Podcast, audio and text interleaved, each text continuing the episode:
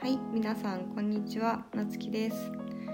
今日はですね、第、えー、3回目の配信になります。とえーこれからこの、まあ、ラジオの中で、まあ、冒頭にちょ今がどんな季節なのかみたいなのお話を毎回ちょこっとずつしようかなと思いまして。とですね、今は、まあ、冬になるんですけど冬の中でもまあ大雪というまあ、時期です。大雪っていうのは大きいに雪と書いて大雪です。でこの時期がまあ1週間半とかかな。で来週ぐらいにはこれが冬至になります。冬至っていうと分かりやすいかなと思うんですけど。で今はこの大雪っていう時期は、山々はが雪に覆われて本格的な冬の到来が目に見えてわかる時期ということで確かに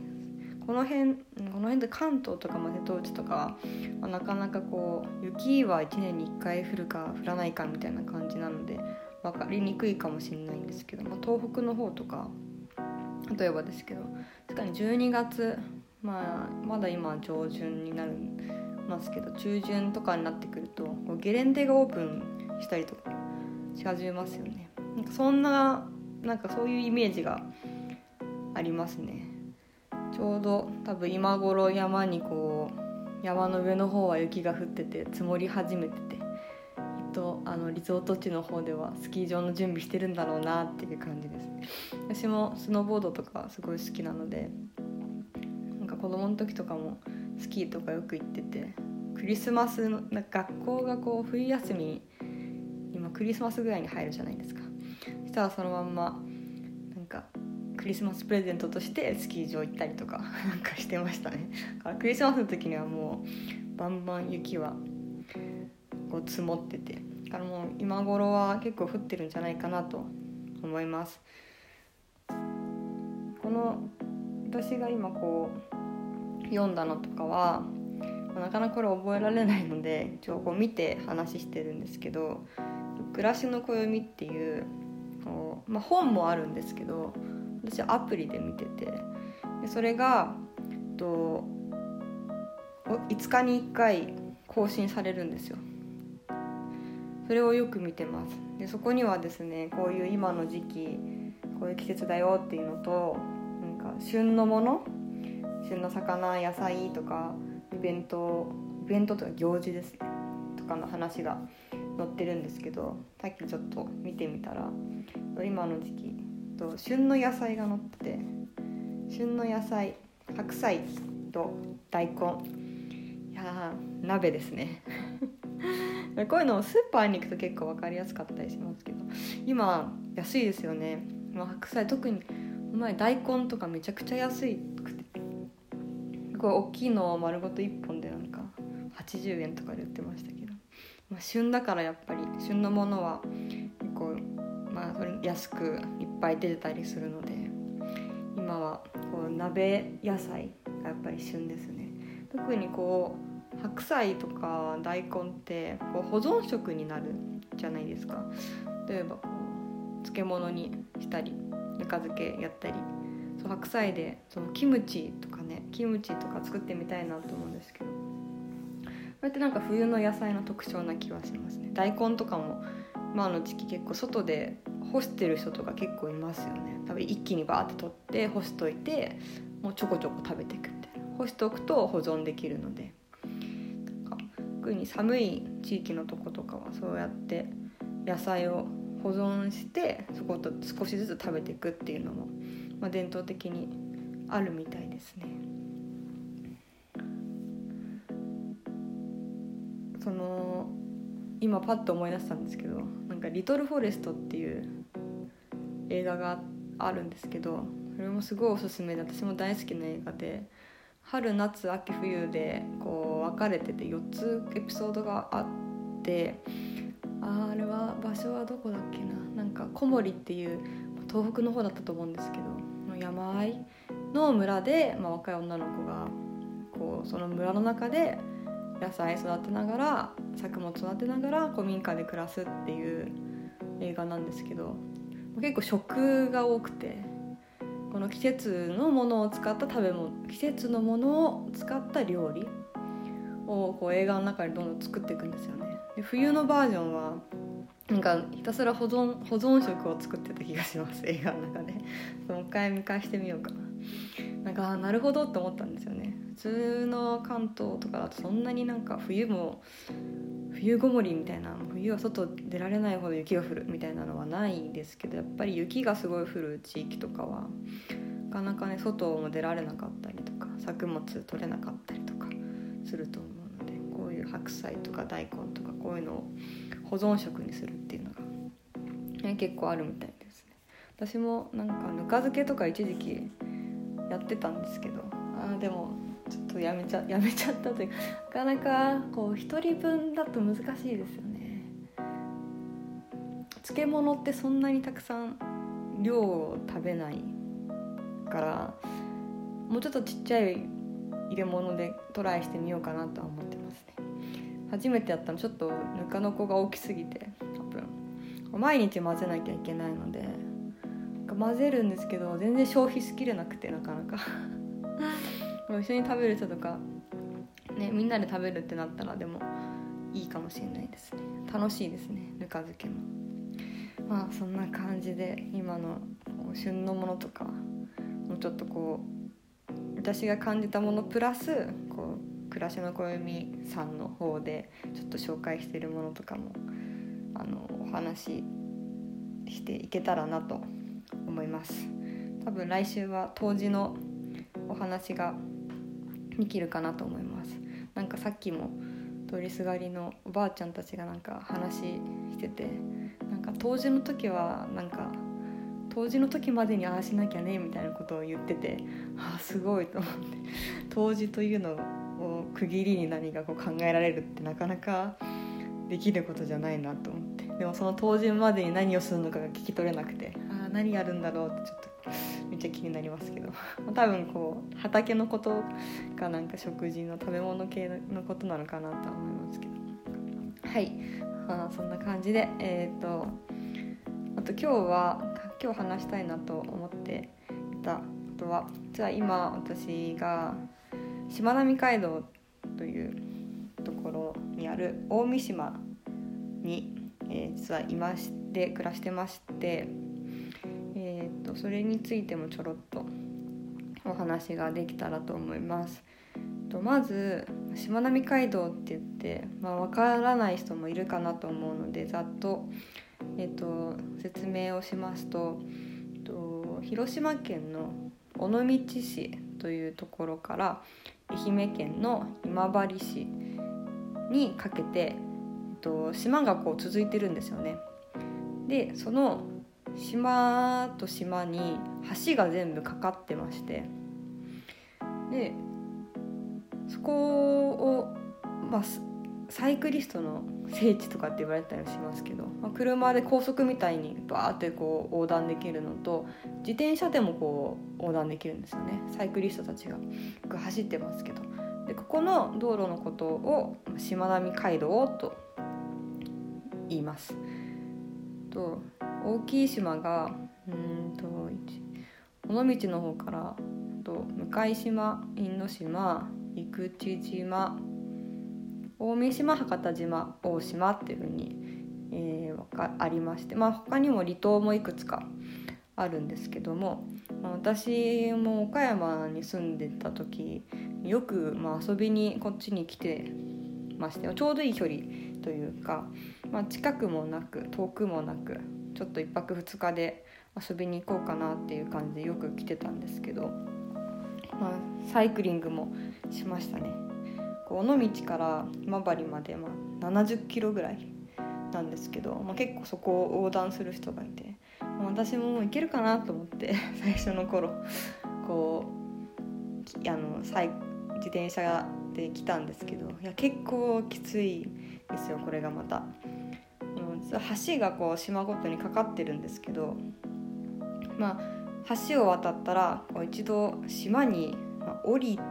て島を自転車で自転車こいでってまた橋かかってくるとこう橋は上の方にあるのでこう登っていくんですよね。それがきつくてすごい登っていってこの海の上をかかってる橋をこう渡ってまた下ってっていうのが何個あるんだろう。7箇所ぐらいあるので1日で行くっていうのはもう結構慣れてる人じゃないと無理だなっていう、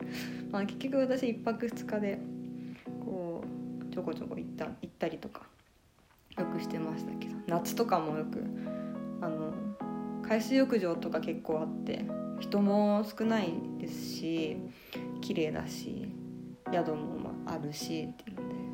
でよく泳ぎに来てましたね。大体夏なんだかんだずっとしまなみ海道の方に離島とかも結構よくてもうプライベートビーチみたいなとこがたくさんあってよく泳ぎに来てました。今回は冬に来たんですけど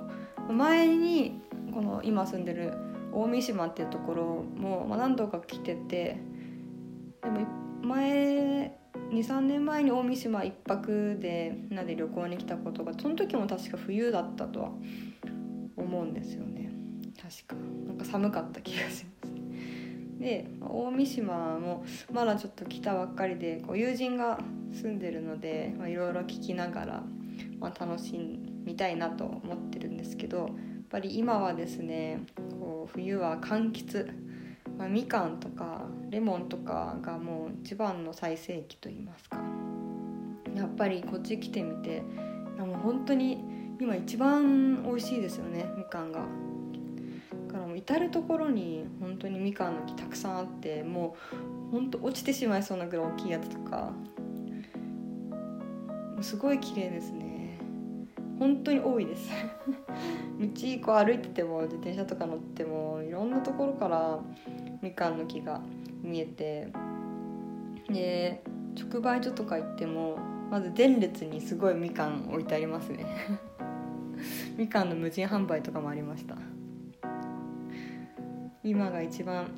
しかもいろんな種類のみかんがあったりとかしていっぱい買ってきて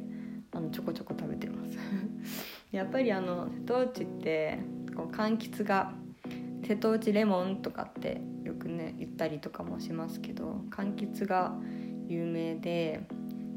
また私が、まあ、瀬戸内海で初めて内海で初めてというか初めてかな瀬戸内海にはまっていろんな島を今まで行ってきたんですけどその中でみかんの思い出がある島があってと、えー、香川県の手島っていう島があるんですけど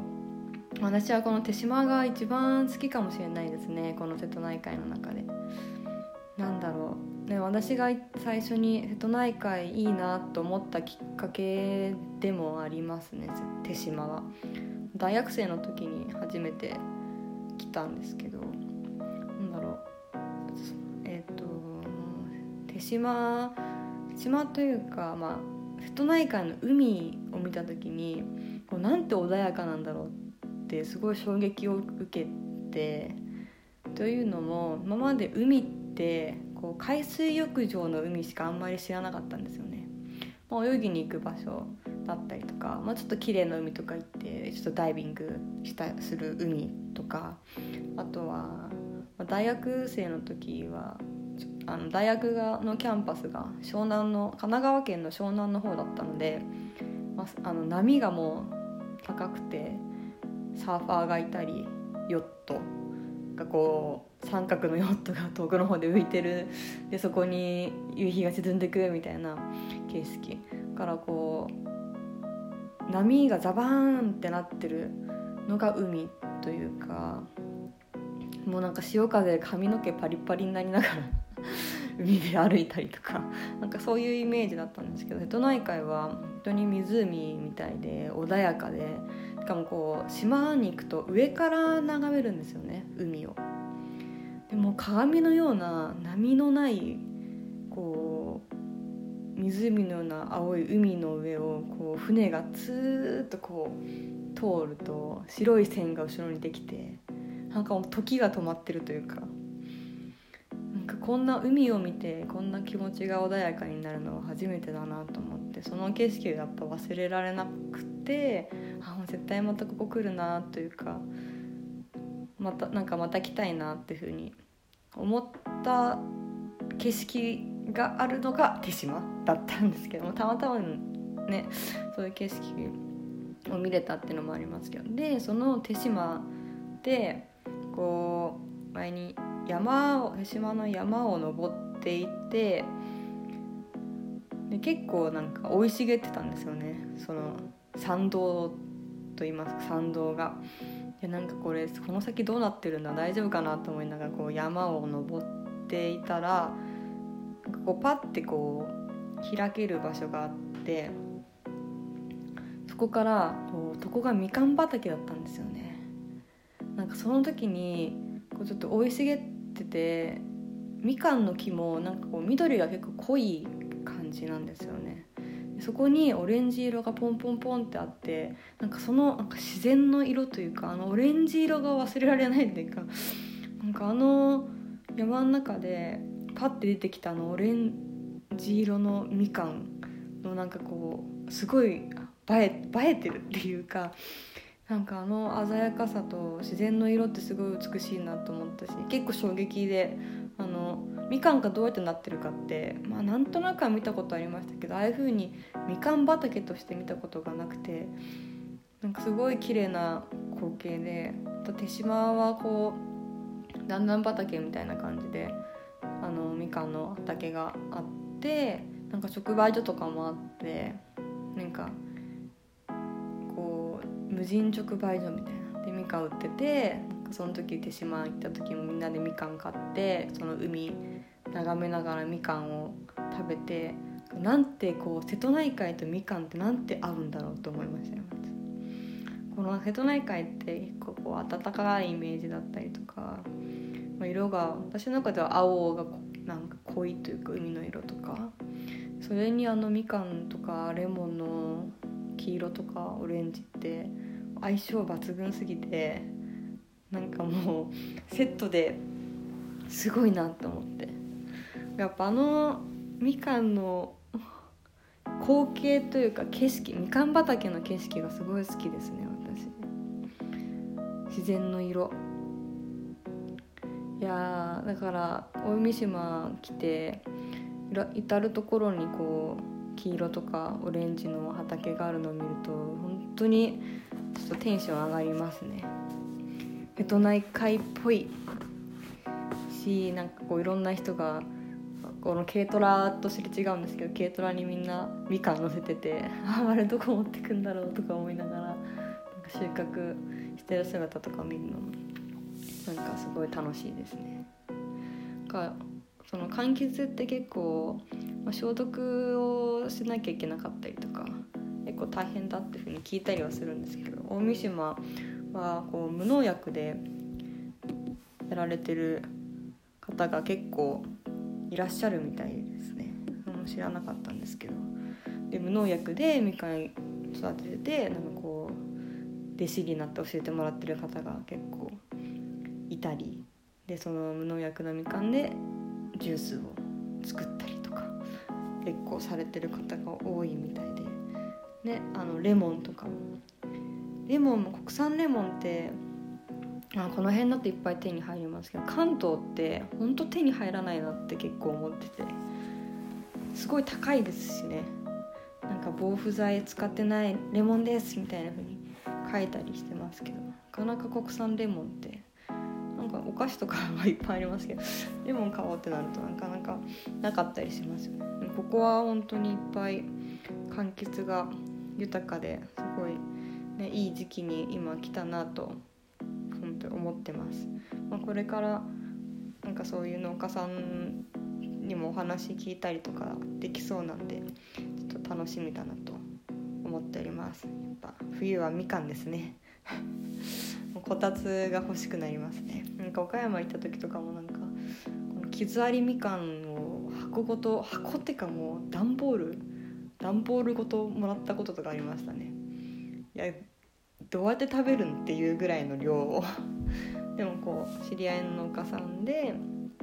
やっぱ傷ありは出せないからっていうのでこう毎年もらってくるんだってこう地元の子が言ってましたけどすごい量でしたね、まあ、ゲストハウスで働いてたのでもうあのゲストさん全員にみかんを朝ごはんにみかんを渡してましたね。もうこれ持って帰ってくれみたいな感じで。みんな喜んで 食べてくれてましたけど。そのくらいこっちはやっぱり柑橘ぶどうとかもそう大三島はワイナリーもあってぶどうも